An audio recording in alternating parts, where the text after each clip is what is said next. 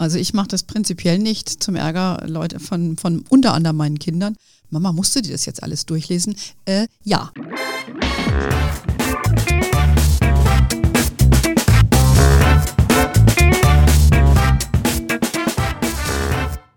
Ich begrüße euch super herzlich zum Her Money Talk, dem Geld- und Karriere-Podcast für Frauen.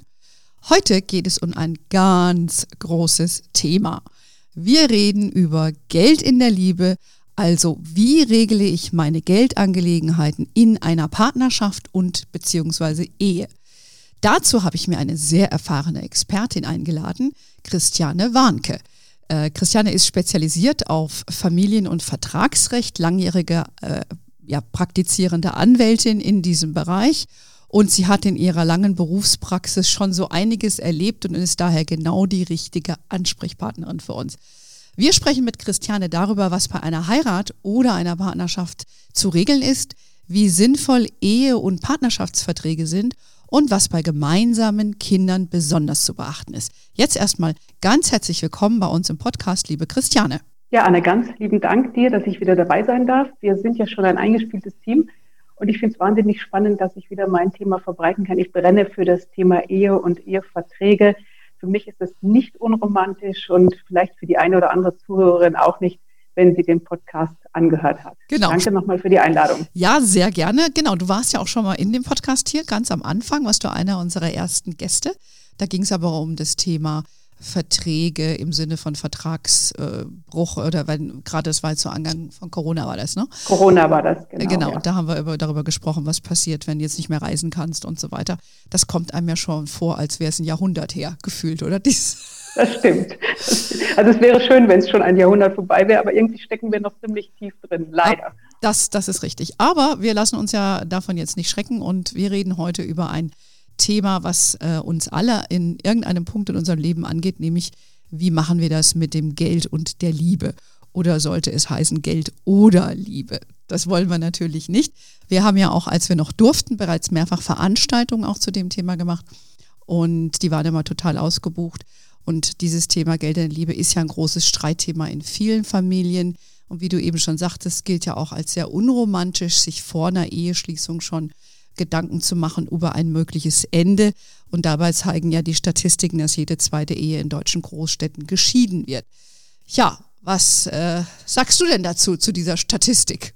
Dass mir jede Frau, jedes Paar dann sagt, ja eben jede zweite. Ja, ich doch nicht. Ganz klar. Ich will es nicht gewesen sein.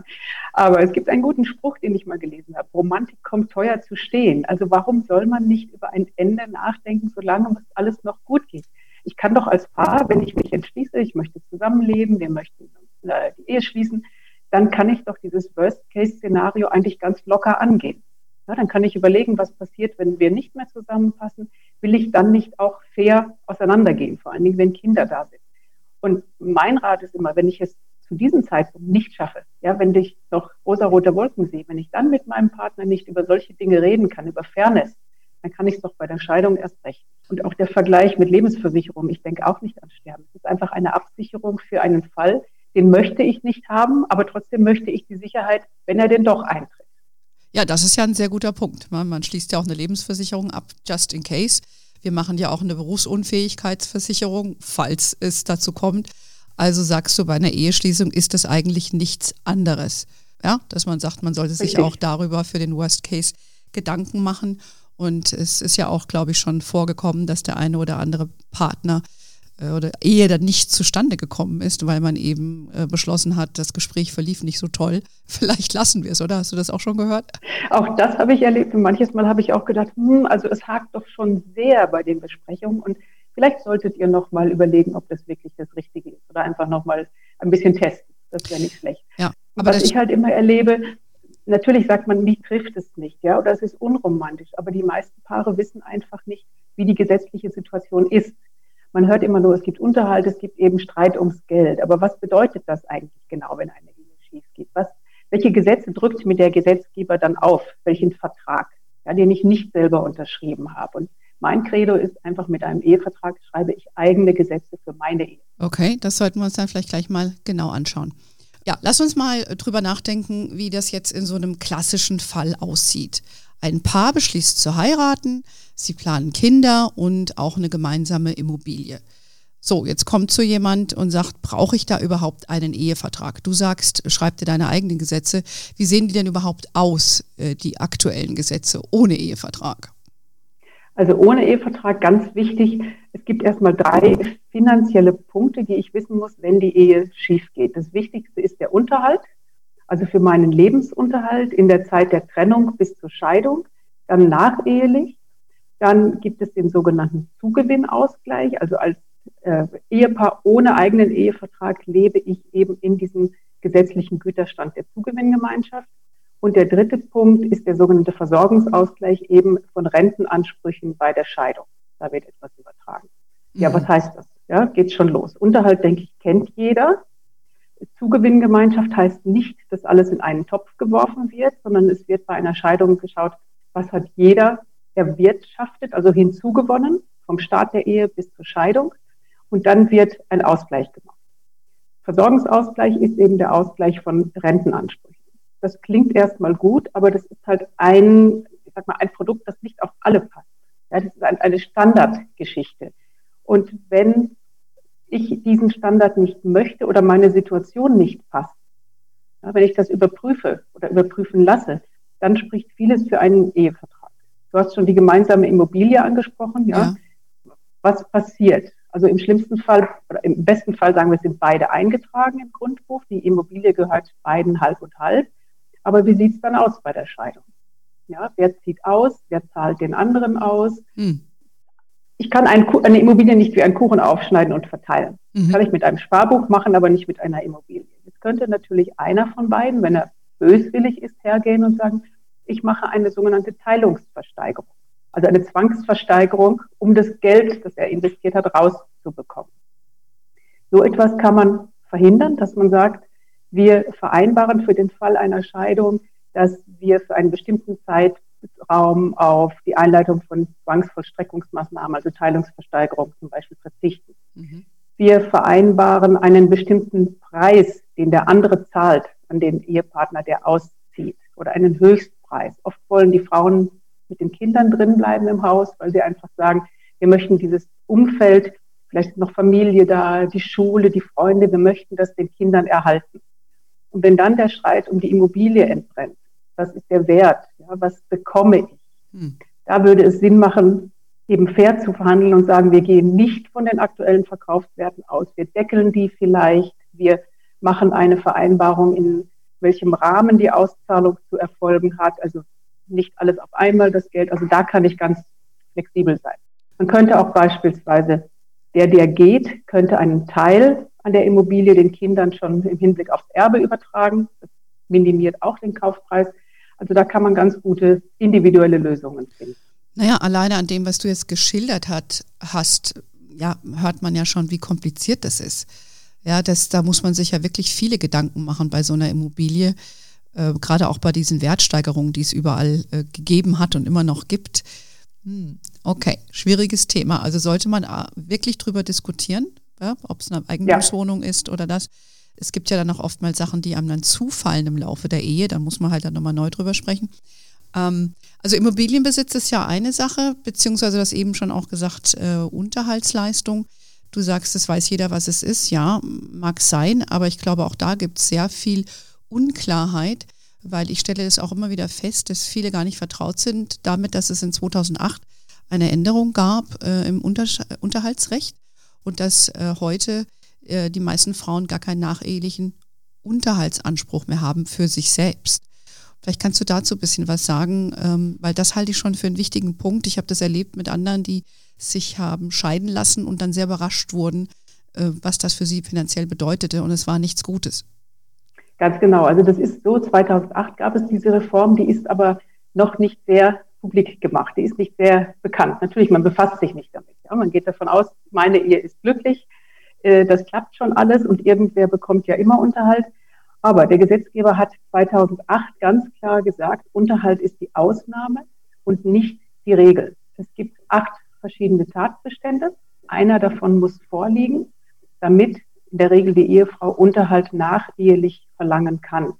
Der bekannteste Unterhaltsanspruch ist wegen der Erziehung gemeinsamer minderjähriger Kinder. Aber sagt der Gesetzgeber, in der Regel nur bis zum dritten Lebensjahr.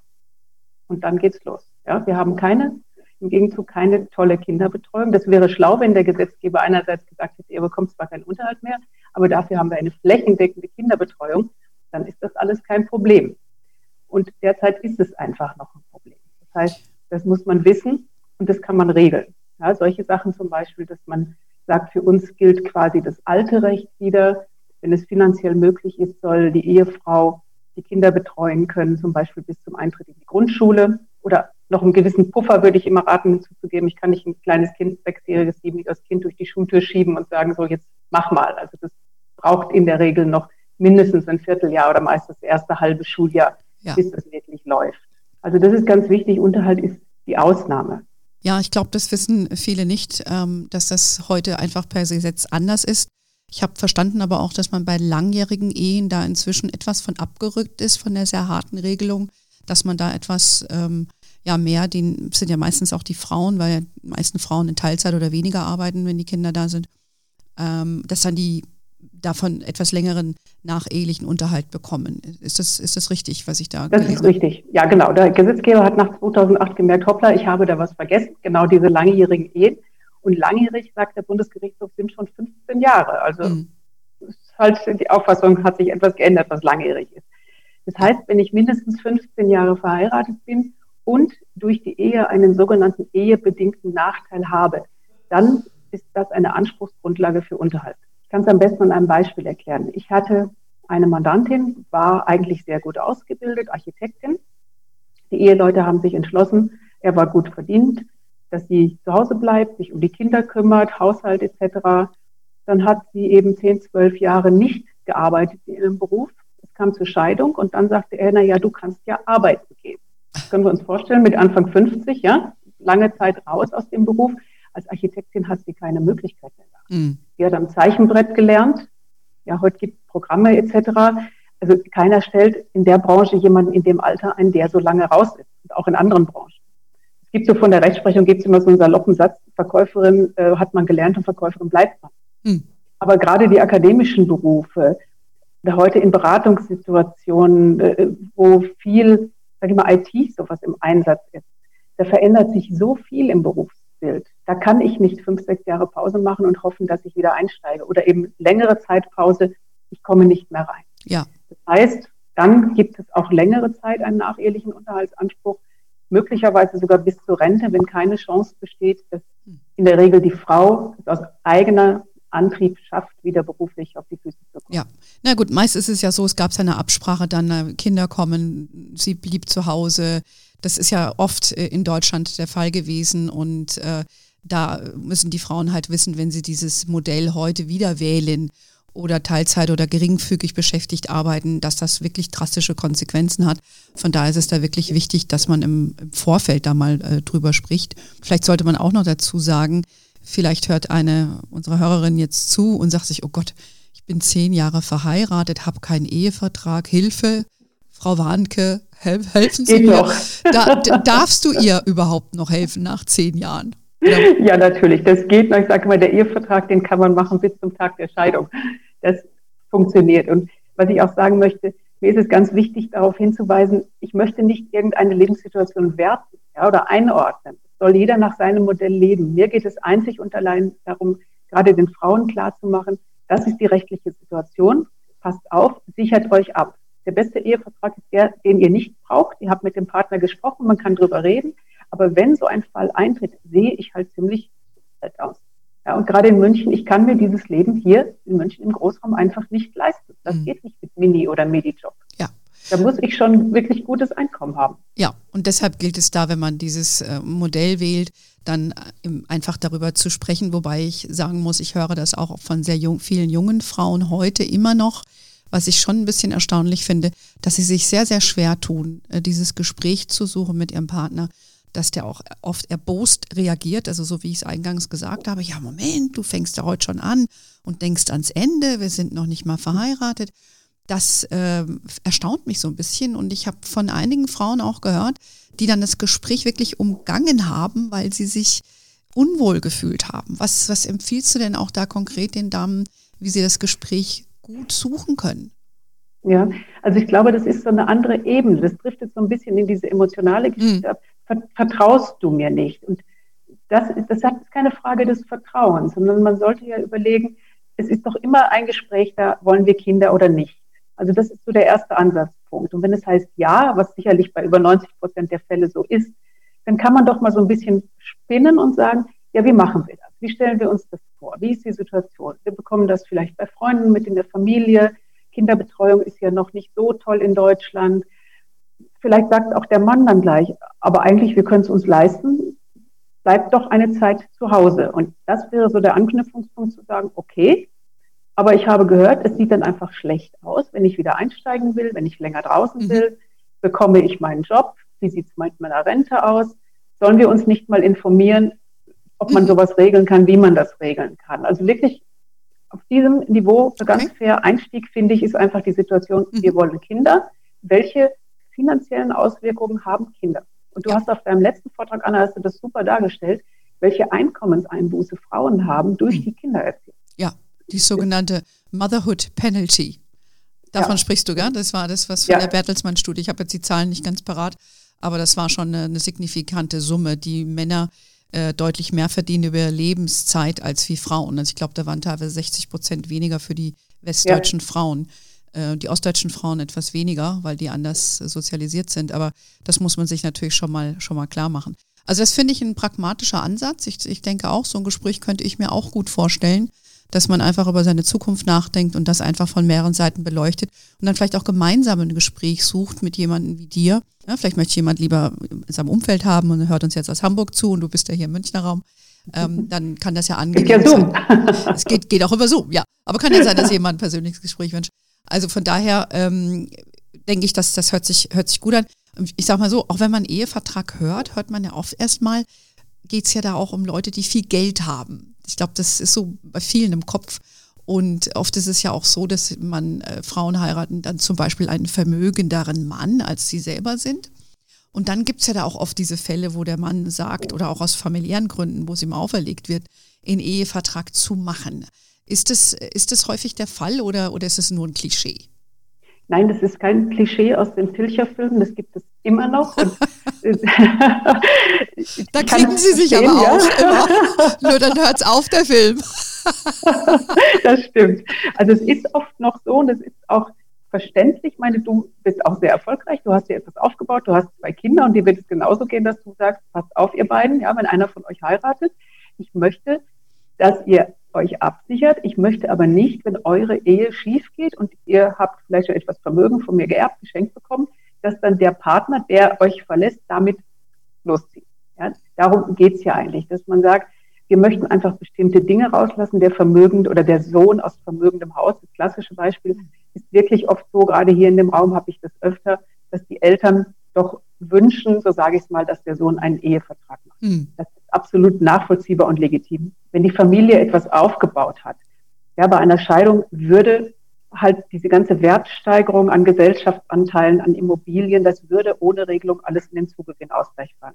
Das heißt aber nicht, dass die Ehefrau quasi ohne alles gehen soll. Auch da findet man Lösungen, dass man sagt, man, man begrenzt diesen Anspruch oder sie bekommt eine gewisse Abfindung für diesen Verzicht. Ja, mhm. das ist nicht einfach heißt pauschal. Früher war das so, sie musste die Gütertrennung unterschreiben aus. Mhm. Das ist für mich die schlechteste Variante, weil dann würde sie auch, wenn der Ehemann stirbt, auf erhöhten Erbteil verzichten, nur am Rande. Aber eigentlich wieder mein Credo, kreativ sein, modifizieren und individuell anpassen. Nicht einfach sagen, wir machen die Gütertrennung, dann ist es raus, das haben die Eltern so vorgegeben. Nein, ich kann mir jede Situation, jede Familiensituation anschauen und maßgeschneidert dafür mhm. Lösungen mit den Mandanten entwickeln. Mhm. Das ist eigentlich das Schöne. Ja, es gibt ja auch, wie du eben sagst, es gibt ja auch vermögende Frauen. Es trifft ja, übrigens, das, was wir machen, trifft natürlich immer beide Seiten, das ist ganz klar. Richtig. Nur ist halt der Standard in Deutschland eben statistisch gesehen ähm, so, dass eben die meisten Frauen dann ein Problem haben und, und nicht die Männer. Das muss man so ja. dazu sagen. Ne? Ähm, jetzt habe ich aber auch schon Eheverträgen gehört, äh, in einem konkreten Fall, wo jemand während seines Berufslebens sehr, sehr erfolgreich und auch finanziell extrem erfolgreich wurde, äh, sich dann aber verschuldet hat mit einer großen Immobilie und dann zu seiner Frau gesagt hat, du Schatzi, ähm, also pass auf, ne, wenn ich jetzt hier diesen lukrativen Job verliere, können wir uns das Haus nicht mehr leisten. Lass uns doch mal einen Ehevertrag machen. Und das ist dann so ausgestaltet worden, dass eigentlich die Frau gar nichts bekam. War vielleicht mal nett gemeint, aber die Ehe kam dann zum, äh, kam zum Bruch. Und dann mhm. stand diese Frau da und hat irgendwie gesagt, du sag mal, wir haben doch damals so einen Vertrag gemacht. Und da war das wirklich fast sittenwidrig, was in dem ja. Vertrag stand. Wie, wie kann eine, jemand in so einem Falle dann agieren? Also grundsätzlich finde ich es gut, auch wenn man jetzt am Anfang einen Ehevertrag macht, dass äh, wir sind Interessenvertreter, wir dürfen nur einen vertreten und dass der andere Partner sich noch auch selber dann mal informiert. Mhm. Also wenn der Vertragsentwurf da ist, dass er sich auch noch mal beraten lässt, ist das wirklich alles so richtig? Ich kann mit dem Paar eine Besprechung machen. Ich kann das, was wir jetzt erläutern, einfach mal die gesetzliche Situation darlegen, was man individuell regeln sollte. Aber ich finde es immer wichtig, dass beide das Gefühl haben, wir wissen, was wir tun. Und diese klassischen Fälle, die es immer noch gibt, was du sagst, ja, dass der Mann irgendwann ankommt und sagt, hm, ich habe mich jetzt hier orientiert, anders orientiert, es läuft gerade beruflich gut, ich will einfach ein bisschen Immobilien kaufen, um nicht so viel Steuern zu zahlen das ist so ein Punkt, wo ich sagen würde, ja, aber mhm. bitte lass dich einfach nochmal beraten. Also mhm. muss nicht schlecht sein, ja, aber nicht, dass man das Gefühl hat, ich werde jetzt so mitgeschleift, ich muss unterschreiben, mhm. sondern wirklich, ich unterschreibe gerne, wenn ich informiert bin und weiß, was das für mich bedeutet. Genau, aber ich habe auch die Situation erlebt, äh, wir beide verfügen ja schon über jede Menge Lebenserfahrung, ähm, wo ein Paar auch in einem reiferen Alter äh, jetzt entschlossen hat zu heiraten und äh, sieh das dann auch so, ich kann doch nicht ohne meinen Mann oder zukünftigen Mann äh, eine Anwältin oder einen Anwalt aufsuchen. Das ist doch ein Vertrauensbruch. Das müssen wir doch zusammen machen. Ja, das ist immer diese Geschichte, aber wie gesagt, ich kann nur sagen, wir sind hm. Interessenvertreter. Wir dürfen grundsätzlich nur einen vertreten und es ist eine Information. Dann sollen doch die Damen wieder zu unseren Veranstaltungen kommen. Dafür Richtig. Machen das machen die auch, wenn es wieder geht. Und du hast uns ja auch gesagt, dass äh, viele junge Frauen auch äh, zu dir kommen und sich schon mal heimlich vorinformieren. Ähm, was ja schade ist, dass es heimlich ist, aber immerhin, äh, sie informieren sich. Das ist doch ein Trend, der geht in die richtige Richtung. Also muss schon so das Female Empowerment-Thema ein bisschen gefruchtet haben, oder? Ja, ja, doch, auf jeden Fall. Es sind viel mehr Jüngere, wie du gesagt hast, die einfach kommen oder die sagen, ich möchte erst mal alleine und dann bringe ich meinen Mann mit. Also sie wollen erst die Informationen, wo ich dann sage, dann als zweites, wenn sie möchten, machen wir dieses rein objektive Gespräch, wo ich informiere, so ist die Rechtslage, das und das könnte man machen. Sie überlegen jetzt bitte einer beauftragt mich dann, wo ich dem anderen immer sage, lassen Sie es bitte nochmal prüfen, wenn der Vertrag steht. Es geht ja auch dann zum Notar, da ist ja sowieso nochmal jemand, der drüber schaut. Stimmt. Aber dass beide das Gefühl haben, mhm. ja, wir, es ist fair. Mhm. Und jeder darf seine Ideen einbringen. Es wird nicht einfach ein Modell vorgelegt. Das ist ja das, was du sagtest, ist ja meist die Situation. Das geht ja nicht über den Anwalt, das geht dann direkt über den Notar. Das ist dann oft der Notar, der die ganzen Firmengeschäfte regelt, der die Immobilienverträge macht nicht unbedingt im Familienrecht jetzt sehr firm ist. Und dann bekommt die, die Ehefrau so ein Vertragskonstrukt vorgelegt und traut sich auch gar nicht mehr zu fragen. Ja, das ist einfach in dieser ganzen Geschäftsbeziehung des Ehemannes verankert. Die kriegt den Vertrag hingelegt oder der Mann sagt, ich habe jetzt schon einen Termin gemacht, komm doch bitte mit, ich erkläre dir das kurz, du brauchst nur unterschreiben. Ja. Das ist keine schöne Situation. Ja. Ja, also ich mache das prinzipiell nicht zum Ärger Leute von, von unter anderem meinen Kindern. Mama, musst du dir das jetzt alles durchlesen? Äh, ja, weil ich muss es ja auch unterschreiben und von daher möchte ich auch das verstehen. Also das ist eine Unart, die ich habe. Aber gut, soweit so gut in meinem Leben damit. Ähm, Wenn es mehr nicht ist an Unarten, dann. Ja, genau. Die, die, die, sparen wir jetzt mal aus hier. Ähm, lass uns doch noch mal kurz darauf zurückkommen, was in so einem Ehevertrag geklärt werden sollte. Wir haben schon ein bisschen Immobilienbesitz angesprochen. Wir haben über nachehelichen Unterhalt gesprochen, warum das notwendig ist, darüber ein Gespräch zu führen. Es kommt aber doch auch sehr häufig vor. Ähm, wir haben auch das eben den Versorgungsausgleich, heißt es, glaube ich, angesprochen, ne? also ja. die Renten. Jetzt ist es ja auch oft so, dass jemand äh, zum Beispiel selbstständig ist. Wie ist es dann in so einem Falle da? Wie, wie kann man das da lösen? Weil der zahlt ja, ja. er oder sie ja nicht ein in die Rentenversicherung. Also das muss man einfach wissen, dass es überhaupt dieses Konstrukt, sage ich mal, gibt. Also wenn wir von dem Modell wieder ausgehen, die Eheleute entscheiden sich, die Frau bleibt eine gewisse Zeit lang zu Hause. Das heißt, sie hat keine Einzahlung in ihre Rentenkasse. Kindererziehungszeiten sind jetzt marginal. Dann ist schon mal die grundsätzliche Entscheidung, ist es möglich, dass der Ehemann ihr diese Zeiten quasi ersetzt. Ja, ob er jetzt weiter in die gesetzliche freiwillig einzahlt oder einfach eine andere Versorgung macht, aber dass man diese Rentenlücke so klein wie möglich hält. Also dass so getan wird, als hätte sie weiter Einnahmen. Okay. Erst.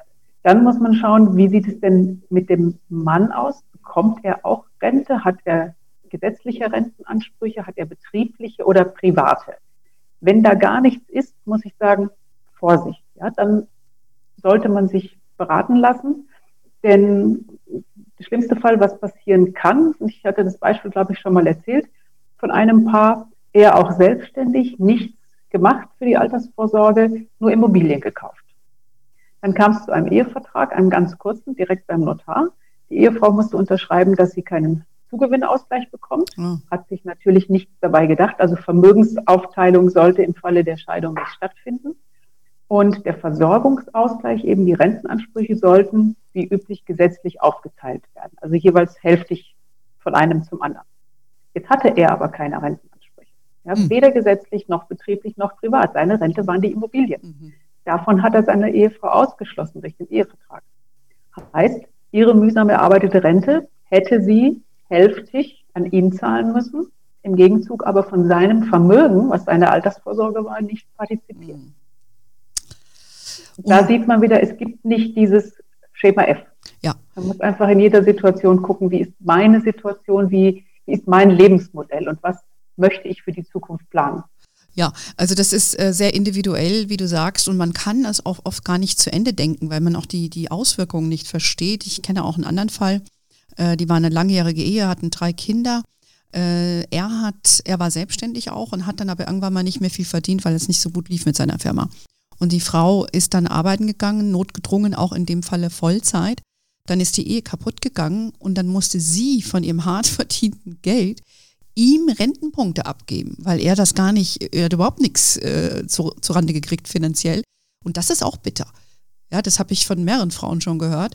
Äh, das ist der Umkehrfall. Also das war jetzt auch ohne Ehevertrag äh, und so weiter. Aber wir wollen ja gucken, dass man solche Situationen künftig vorbeugt. Also das ist ein Thema, dieser Versorgungsausgleich, nochmal drüber nachzudenken, wie man das gestalten kann. Ähm, dann über Kindsunterhalt ähm, vielleicht nochmal sprechen, weil es gibt ja, wir haben ja. ja gesagt, dieses exemplarische Paar plant Kinder, Immobilie. Was, was, was würdest du bei Kindern vorschlagen? Sollte man da was Spezielles nochmal beachten für so, ein, für so einen Ehevertrag? Also Kinder bekommen den Unterhalt eigentlich nach der sogenannten Düsseldorfer Tabelle. Das ist festgeschrieben nach den Einkünften. Ich gehe jetzt immer klassisch aus vom Ehemann. Mhm. Er muss Kindesunterhalt zahlen. Die Kinder leben bei der Mutter. Das ist festgelegt. Lebt man jetzt aber in etwas besseren finanziellen Verhältnissen und die Kinder haben spezielle Hobbys, die sie auch während der intakten Ehe ausgeübt haben. Ja, ob es jetzt Hockey ist, Golf, Scheine hat ein Pferd, sowas. Wenn man möchte wirklich, dass das Kind das auch nach der Trennung weiter betreiben soll, dann sollte man schon überlegen, können wir uns das leisten und wer zahlt. Mhm. Ja, ich hatte da auch einen Fall, also die Tochter hatte ein Reitpferd, sehr, sehr gute Reiterin. Der Vater hatte das sogar gekauft, hat alles in die Wege geleitet. Nach der Trennung wusste er nichts mehr. Mhm. Die Mutter hatte schon zwei Jobs, sie konnte sich einfach nicht mehr leisten. Und sie sagte zu mir, wenn ich jetzt dem Mädchen auch noch dieses Pferd wegnehme, jetzt ist schon der Vater weg, ja, die, die Ehe ist gescheitert. Das funktioniert nicht. Also Kinder eigentlich sind die gut abgesichert, was den Unterhalt angeht. Aber man muss wirklich überlegen, kommt man mit diesem gesetzlichen Unterhalt aus? Mhm. Wie ist mein Lebenszuschnitt? Mhm. Ja, es geht ja auch das ein bisschen darum, den, wie soll ich sagen, den Lebensstandard, den man während der gemeinsamen Ehe hat, äh, den Kindern auch weiter zu bieten. Und das ist ja. ja. dann oft sehr, sehr schwierig für viele äh, Verdiener und, und für die mehr verdient haben, dann umso komplexer, wenn die Frau dann wieder äh, wenig gearbeitet hat und kaum in den Job zurückkommen kann. Also da äh, kann man nur empfehlen, dass man da drüber redet. Jetzt haben wir ja sehr viel über Eheverträge gesprochen und noch gar nicht darüber, dass viele Paare ja gar nicht heiraten und äh, sie ziehen aber trotzdem zusammen, dürfen sie auch, äh, bekommen auch Kinder, dürfen sie auch und kaufen auch noch eine Immobilie zusammen. Das ist doch jetzt, stelle ich mir jetzt mal einfach mal so deutlich komplexer vor, weil du sagst jetzt zwar, du kannst den Gesetzgeber so ein bisschen aushebeln, indem du deine eigenen Gesetze machst mit einem Ehevertrag. Aber wie sieht es aus mit einer Partnerschaft, wo du ein eheähnliches Verhältnis hast, aber eben nicht das, den Trauschein? Genau, eben nicht den Trauschein. Also der Gesetzgeber kennt eigentlich diese Situation nicht. Er kennt ihn nur im Sozialrecht, wenn es für ihn vorteilhaft ist, dass der eine dann für den anderen einstehen muss. Aber wenn ich etwas vom Staat möchte, sagt er mir, dann heirate doch. Also die nicht eheliche Lebensgemeinschaft ist eine Gesellschaft bürgerlichen Rechts für den Gesetzgeber und wird nach ah. Gesellschaftsrecht behandelt. Mhm. Ganz romantisch. Sehr ja. romantisch, okay. Sehr romantisch, genau. Man kann aber durchaus einen Partnerschaftsvertrag machen und kann durch diese Hintertür quasi die gesetzlichen Regelungen, also was Unterhalt angeht, Vermögensausgleich, Rente, auch für sich gelten lassen. Also das kann ich vereinbaren. Bei der Immobilie ist ganz wichtig, du sagtest, sie kaufen zusammen eine Immobilie. Das höre ich oft, wir kaufen zusammen eine Immobilie. Und tatsächlich steht nur er im Grundbuch. Hm. Sie zahlt mit. Mhm. Also dieses, dieses Modell ist jetzt wirklich keine Alternative. Wenn beide im Grundbuch oder wenn beide zahlen, dann auch bitte beide im Grundbuch. Aber nicht nur einer, der zahlt und einer steht im Grundbuch, weil dann finanziere ich das Vermögen für meinen Partner und wenn es schief geht, habe ich nichts. Dann mhm. sagt er höchstens, mh, ja, du hast ja auch darin gewohnt, du hättest mhm. ja sonst Miete zahlen müssen und das war's. Ja, und dann kommt es immer zu den Situationen, das höre ich ja immer wieder, ne? ach, das macht er nie. Doch, macht er und mehr. Macht er. Und mhm, äh, macht, er. macht er, genau, das weißt du ganz genau. und äh, ich, ich habe das auch schon sehr, sehr häufig erlebt und von daher sollte man da einfach vorher ein bisschen nachdenken, mitdenken, wie auch immer. Vielleicht lass uns noch mal abschließend darüber sprechen, was sowas überhaupt kostet. Weil wenn ich jetzt so einen Ehevertrag abschließen, wie schon gesagt, viele denken zunächst mal, es muss jemand Reiches sein, der sowas macht. Das hört man dann irgendwie aus der Bunten, ja, mit Eheverträgen. Ähm, was kostet sowas, wenn ich, wenn ich jetzt zu dir komme und sage, Christiane, I need your help? Ja, also grundsätzlich richtet sich das nach dem Vermögen, das beide haben, zusammen. Deshalb, je eher jemand kommt, je ärmer, sage ich mal, desto günstiger. Ohne jetzt erstmal einen Preis zu nennen, sage ich immer, der Ehevertrag kostet einen Bruchteil dessen, was eine streitige Scheidung kostet. Das ist richtig. Ja? Gutes, also alleine vom, vom, Geld und von den Emotionen natürlich. Die, die Eheverträge für junge Paare starten bei uns so bei zwei, zweieinhalbtausend Euro. Und da oh ja. ist das ganze Paket drin. Ja, das ist jetzt, es kann sein, es sind drei Besprechungen, es sind fünf. Also wir machen erst einen Entwurf, das wird alles immer schriftlich erläutert, ausführlich, trifft sich wieder oder Online-Meetings. Ja. Es ist ein Prozess, bis dieser Vertrag wirklich mhm. steht. Dann muss er noch notariell beurkundet werden. Das sieht der Gesetzgeber so vor. Der Notar ist halt nicht derjenige, der so umfangreich beraten kann, wie wir Anwälte das können. Oder jeder macht auch nicht das Familienrecht, jeder Notar. Und deshalb ist diese Zweistufigkeit eigentlich ganz sinnvoll. Also mhm. das ist so die Abwicklung und die Preise, wie gesagt, ich sag mal der Einstiegspreis, wenn nicht ja. viel an Vermögen da ist. Ja, aber ich glaube, wenn man macht sich ja Gedanken über die Hochzeit und gibt dann viel Geld aus und äh, dann sollte man vielleicht da auch ein bisschen was auf die Seite legen, um einfach sich da auch beraten zu lassen. Äh, ich sage ja auch immer, Geld ist Macht und äh, also gibt es ja mal Verschiebungen innerhalb einer Ehe. Und da ist das ganz gut, glaube ich, wenn man sich da auf Augenhöhe begegnet, da mal bespricht das Ganze und dann guckt, wie man dann als Paar das auch angeht. Und wenn man sich wohl gesonnen ist, dann sollte das auf jeden Fall auch zu lösen sein. Und dann sollte man sich ja. sonst überlegen, ob man sich dann generell löst. Zwar voneinander. Ich glaube, ich glaube, manches Hochzeitskleid ist teurer, was ich so mitbekommen habe. Also ein Vertrag, der mir viel Ärger erspart und eine, ich sag mal, eine relativ sichere Zukunft ermöglicht. Genau, sichere Zukunft. Ähm, das ist ja schon fast ein, passendes äh, Abschlusswort. Hast du irgend noch eine Anekdote oder irgendeinen Rat, den du unseren Hörerinnen mit auf den Weg geben möchtest ähm, aus deiner langjährigen Praxis, wenn sie jetzt drüber nachdenken, zusammenzuziehen oder zu heiraten?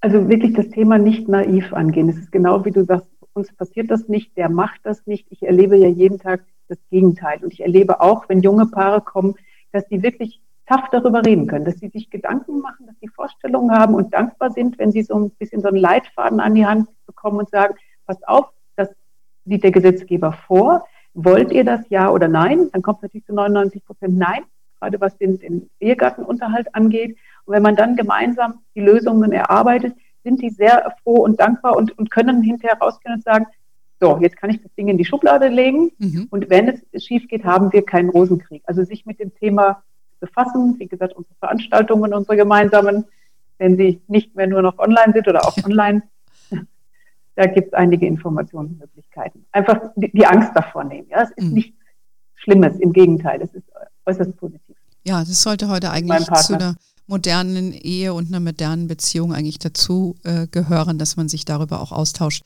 Und das ist ja etwas, was wir seitens Her Money natürlich unseren Frauen eh raten und an dem Zuspruch, den wir haben, wenn wir dieses Thema bringen, sehen wir, dass wir da auch in ein Wespennest gestochen haben, so würde ich es mal sagen.